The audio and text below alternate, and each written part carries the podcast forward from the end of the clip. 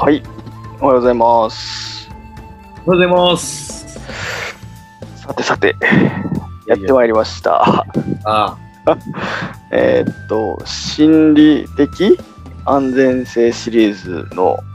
締め第3回？でそうですね。第3回。すね。はい。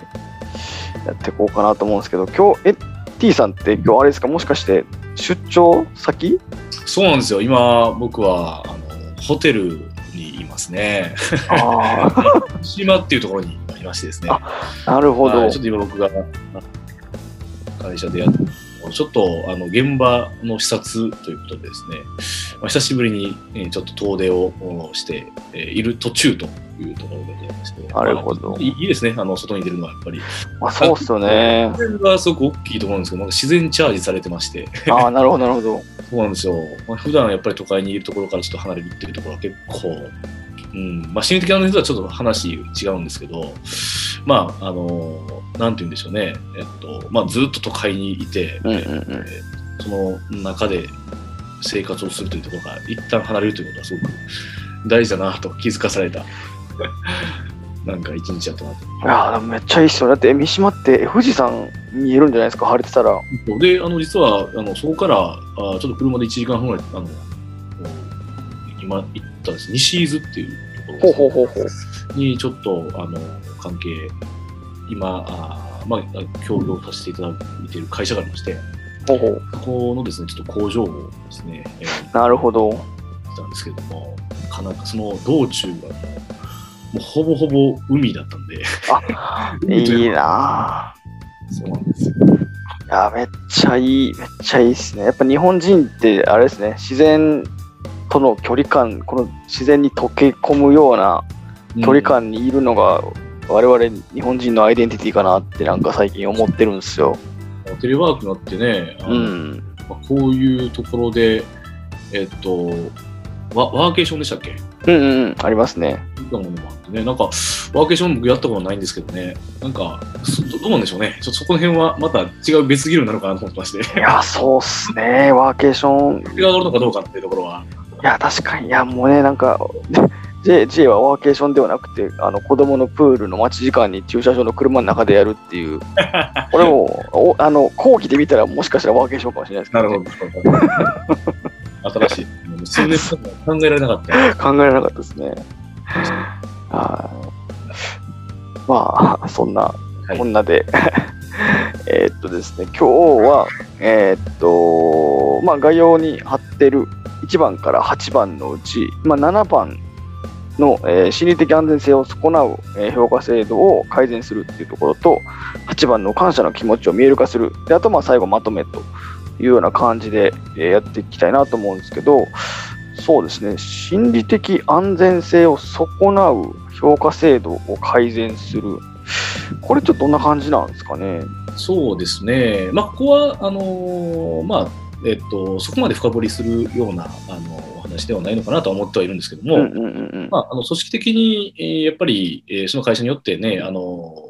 まあ、最終的にこう帰結するっていう、まあ、あの社員がこうモチベーションをこう高く持ちながらあの仕事ができる環境ですとか、まあ、そういう環境の根源ってやっぱりこの人事制度であったりですとか、うんうんうん。あのそういうところからあの来るのかなと思ってまして、でやっぱりいろいろこう声を聞いていると、特にね、あのなんかそういう人事評価ですとか、うん。まあ、ところって、なんかいろいろ、おその従業員に、えー従業員の、まあ、モチベーションにすごく関わってくると思う。んうんうんうん。って、やっぱり、えっと、まあ、ここも特にベンチャーですとか、まあ、中小企業さんですとかっていうところになってきますと、ちょっと大企業とはまた違って、うんうんうん。えっといろんなあのあの評価基準を変えれると思ってまして、うんうんうん。で、あの、なんて言うんでしょうね、やっぱり、えっとまあ、心理的安全性をこう損なう評価制度っていうところが、まあ、どどどういうものなのかというところの議論からあのあるので、これ一つう議論を深掘りしてしまうとだだいぶ長くなってしまうんですけど、そうね。見て、えっとまあ、例えばやっぱりあの大企業でいうと例えばこういうコーポレートの例えば企画にいる人間がすごく上がりやすいとか、うん上がりやすいとか昇格しやすいとか、結構こう一つの部部署のラインによって、やっうんうん。ぱりこの、ね、会社さんによってはやっぱり、えーまあ、昇格するですとか、評価されやすいですとか、っていうようなところがこう、まあ、あったりするとも思ってまして、なんかそういったところよりも、どちらかというと、この一個人に対して、うん個人の能力に対して、うん。うんあのまあ、例えば、えー給与を変えるですとか、まあそういう細かな、あのあと180度評価ですとかですね。うんうんあ、さ失礼しました180度だったら、片方だけですね。了解180度だったら。はい、まあ部下ですとか上司ですとか、まあ、あのうんそういろんなあの方向からこう、えっとまあ、そういう声を抽出した上であの評価にしていくっていうこともありますし、まあ、なんかあのそこをですねあの非常にコミュニケーションをあまり取らずにやっぱり評価うんっていうことは、まあ、往々にしてあると思ってまして、そうですよね。やっぱりそこはあの上司部下も含めてなんですけど、えっと、どういう評価であるのかっていうところですとか、まあ、そういったところを具体的にコミュニケーションを取ってですね、まあ、お互い納得いくようなあの評価のあの基準を作っていくっていうところは、実は結構大事なのかな。まあ、そうっすよね。なんか、あれですよね。評評価基準と、その評価の透明性っていう多分2つの軸ですよね。あの評価基準は今 T さん言ってくれたみたいに、そのななぜ評価されているのか、逆にどこが評価されてないのかっていうのをちゃんと、あのなんかこう、い依拠できるっていうか、乗っ取れるような基準をまずちゃんと明示するっていうところと、あと透明性ですよね。あの、ななぜその評価になってるのかとか、なぜその評価がダメ、その評価とか、その、なんていうんですかね、日頃のアクションがもう評価にあの値値していないのかっていうのは、やっぱりちゃんと示すのが必要な気がしていて、まあ、あの元 HR 部門にいた J の目線で言うとですね、あのいや、そうなんですよね。やっぱ、うん、なんかちょっと誤誤解を恐れずに言うと、やっぱりちょっとこう、HR の部署というか、の目線で見たときに、やっぱりちょっとこう、なんですかね、その、ともすれば、えーっと、評価制度そのものの欠陥をちょっとさらけ出してしまうようなことにも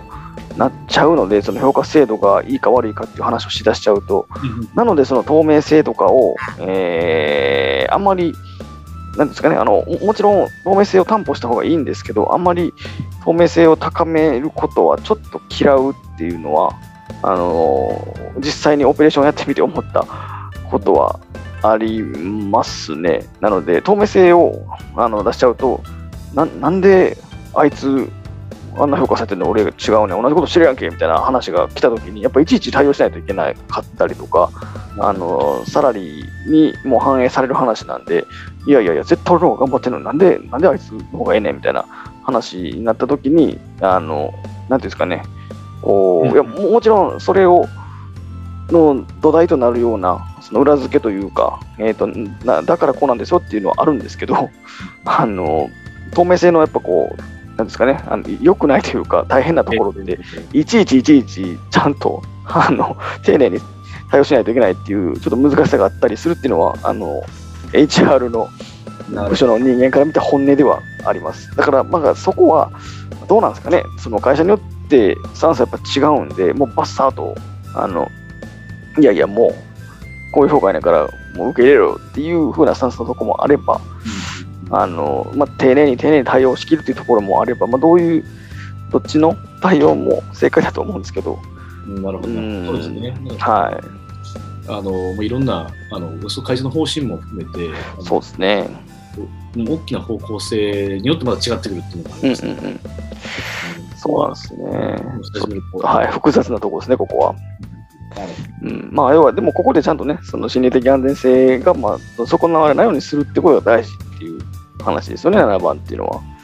そうしゃるんですね。うん、なるほど。で、8番の感謝の気持ちを見える化するっていうのは、これはですね、あの、うんもうまさにこの、うん今回ですね、まあ1から8という項目を挙げさせていただいていて、まあ、そのうちの3番ですとか、あーまあ、2番ですとか、でうん。まあ要はマネージャーですとか、その上司がまあチームにこう弱みをさらけ出すっていう話も、あの、うんうんうん。言ったと思うんですけども、まあ、それとちょっと関連はしてはいるというところなんですけども、やっぱり、えっと、まあ、そこは、例えば上司側から発信するという意味で、やっぱりこう、何をするにも、うん。やっぱもうありがとうという言葉ですとか、うんうんやっぱり、えっと、まあ、そういう意意を伝えると、アウトプットするってことは、あのまあ、やっぱり部下にとっての信頼性がすごく、えっと、高められる一つの手段なのかなと僕は最後に思ってまして、やっぱりあの何でもこう、やっぱりこの家庭が大事だとか、まあ、もちろんうん業務って結果が大事だと思うんですけども、まあ、もちろんその家庭っていうところも、あのまあ、すごく特に部下ですとか見えないところでこうさ作業をやってるですとかすごくこう大変な思いをしてるっていうこともああったりはすると思いますので、まあ、そのつどつど、うん、その感謝の気持ちを伝えれるっていうところはあの、まあ、組織として絶対良くなっていく一つのおポイントなのかなと思ったので、まあ、最後にあの付け加えさせていただいたと。いうようないやでもそうですね。おっしゃる通りですよね。あの感謝の気持ちが感謝されて嫌な気持ちになる人ってやっぱ基本的にはいないじゃないですか、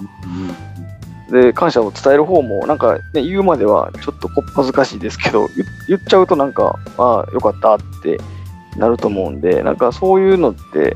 すごい大事だなと思う反面なんか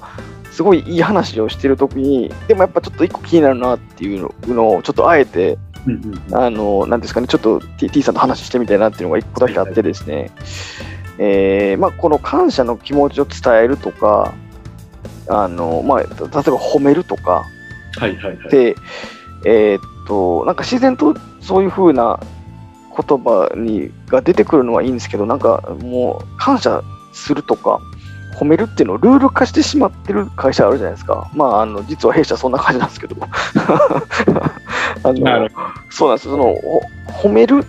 とか感謝するっていうのをルールにした瞬間にすごい表層的なその褒め言葉とかあの感謝の言葉とかがあったりするんですよね。でなんかそれは逆効果かなって思っていて例えばその T さんと私がまあこういうふうにまあ話してて、えーふとなんかいやもうあのいつもありがとうみたいな感じで言ったとしていや全然自然に出るんならいいんですけどなんか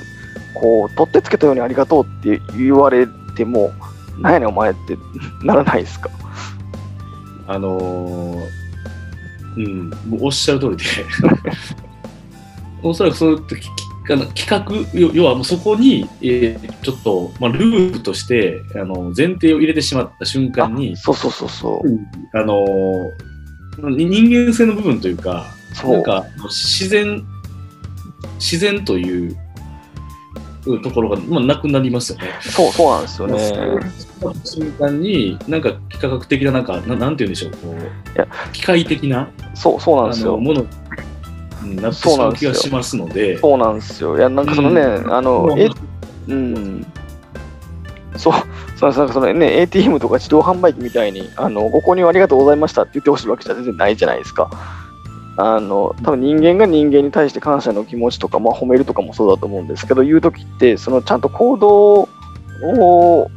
に対してというか要は私はあなたのやってきたことを見てます。それに対して感謝だったり、まあ、褒めるっていうことをしてますっていうそこのなんていうんですかね方程式というかそういう、あのーうんまあ、一連の流れにのっとっていない状態での、あのありがとうとか、えー褒めるって、私個人的には逆効果だった経験ってすごい感じてましてですね、あの、まあ、あのそうそういう、まあ、上司というか、あのーまあビ、ビジネスパートナーというか、そういう人とタッグを組んでた時には、そんな気持ちになることが多かったです。あのとりあえず言わなあかんから言ってるっていう風なありがとうを言われるとすごい冷めてたのがあったんで、あの自分自身はそうしないようにっていうのはすごく気をつけてるところはありますね。もうすごくあのそこの視点ああの重要かなと思ってましてあのこれをあえて最後に持ってきたのはうんうんあのこれまでの議論の中で、まあ、そもそもやっぱりコミュニケーション上司部下でコミュニケーションがすごく取れているっていう状態がやっぱり前提なんですよね。うんうんうんまあ、そこでさ先ほど申し上げたようにその弱みをさらけ出しているですとか、うんうんうん。あの雑談をしているワンオンワンをちゃんとやっていて、えっとまあ、そういう価値観とか思いとかをベースにした会話をあの増やしているっていうような、まあ、そういう状態が前提となっていて、うんうん。あの前提となっているところがやっぱりルルール化されるところからあの、まあ、そこのそこの入り口から入ってあのありがとうと言っていると。いうことがないことが前提なんで、最終的にまとめるのであれば、まあ、そその、まあ、そういう前提で最後にやっぱり感謝をあの見える化していく、そのアウトプットしていくっていう、あのなるほど。ところなので、なるほど。やっぱり前提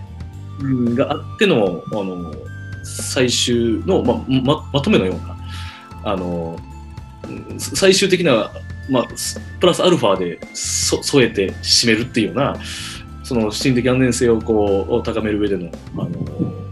なんか、うん、そうですね、あの先ほど申し上げたまとめのイメージなんで、最後、最後に持っていたっていうことで、いい確かに、あの、あえてその、いう話をしていただいたことによって、うんうんうんあの、まさにこういう前提が大事なんだということに気づかせた。いやー、そうですね。あの、いや、あの、私も気づかずに言ってたんで、逆に T さんがそれをちょっと体系化していただいて、なんか J は、あ、なるほどって、すごい思いましたね。確かに前提がないと、うんね、その形骸化しちゃってますけど、確かに T さん言ってくれたみたいに、ちゃんと1、2、3、4、5、6、7、8のステップを踏んでると、体系、その形骸化せずに、ね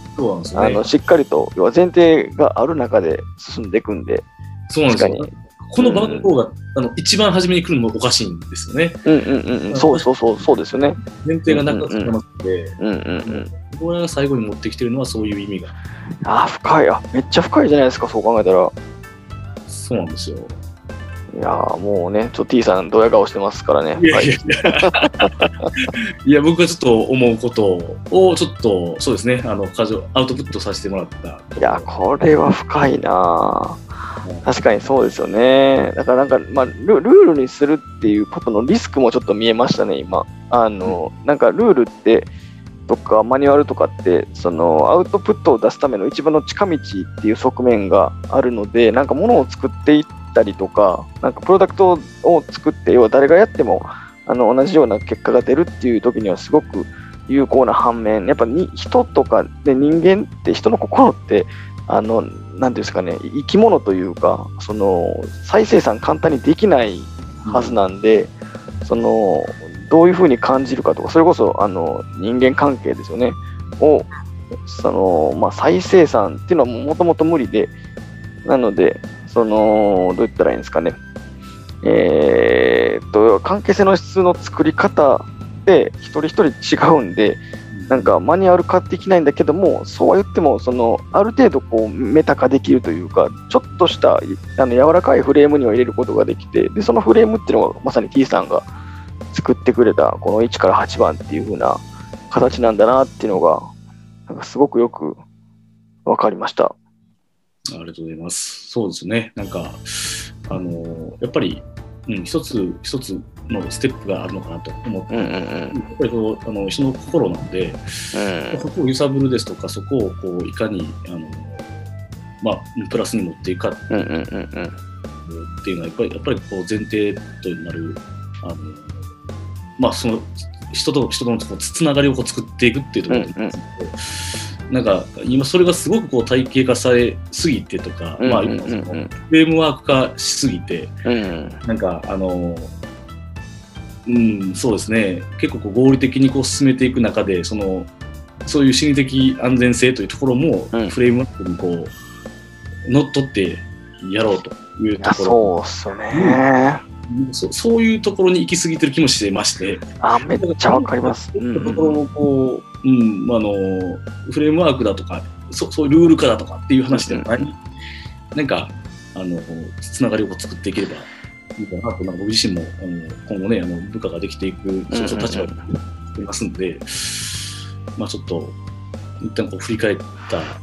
機会っていうのはすごく大あの良かったなと思いや、でも本当そうですよね。なんか、いや、めっちゃいいこと言うな。あの、そうっすよね。なんか、ね、人の心とかって、あの、そんな簡単に、ね、あの、ルールでできちゃうものじゃないんで、っていうね、心を揺さぶるっていうのもね、そんな簡単にできるもんじゃないんで、うーん、いやー深い、深いですね。さすが、さすが T さんですね。いやいやいやいや、なので、この、はい、あの1から8番というところを、ぜひですね、皆さんもね、あの考えて、えーいただく一つのきっかけにしていただけたらなと。いや、本当そうですね。はい。いや、もう私はね、気づきをいただいたんで、しっかりと、もうね、あの、意識しながら、まあ、やっぱりね、あの、プロセスをちゃんと踏んだ上での感謝の言葉って結構響きますよね。じわ、じ、なんていうかこう、ジーンとくるというか。そうですね。そういうのあのこう涙を流せるというかですね、なんかそんな仕事をしていきたいな。はい、したい、したいですよ。うんねいやー、なかなかはい。いい回でしたね。本当ですね。いやー、またちょっとね、なんか次やるテーマも、ちょっとまた考えたいですね。そうですね。はい。まあ、はい。心理的安全性とか関係性の質は、まあ、ちょっとね、T と J、私たち2人の、えーよく話すトピックというか、まあ、なんか間違いなく一つのキーワードかなと思ってますので、はい。なんか、ちょっとこう関連した近近接領域というか、あの近いところの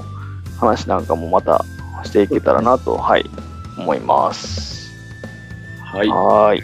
じゃあ今日はこんな感じでというところで、えーよければ Spotify、Apple Podcast などのポッドキャストチャンネル登録をお願いします。また、ツイッターで、ハッシュタグ TJ エンクレイブでコメントや感想など、どしどしお待ちしております。今日はいい声で、そうですね。はい。西伊豆の自然に触れて声がちょっと良くなってる。そうですね。いやー、よかったです。はい。では、はい。また楽しみにしててください。バイバイ。バイバイ。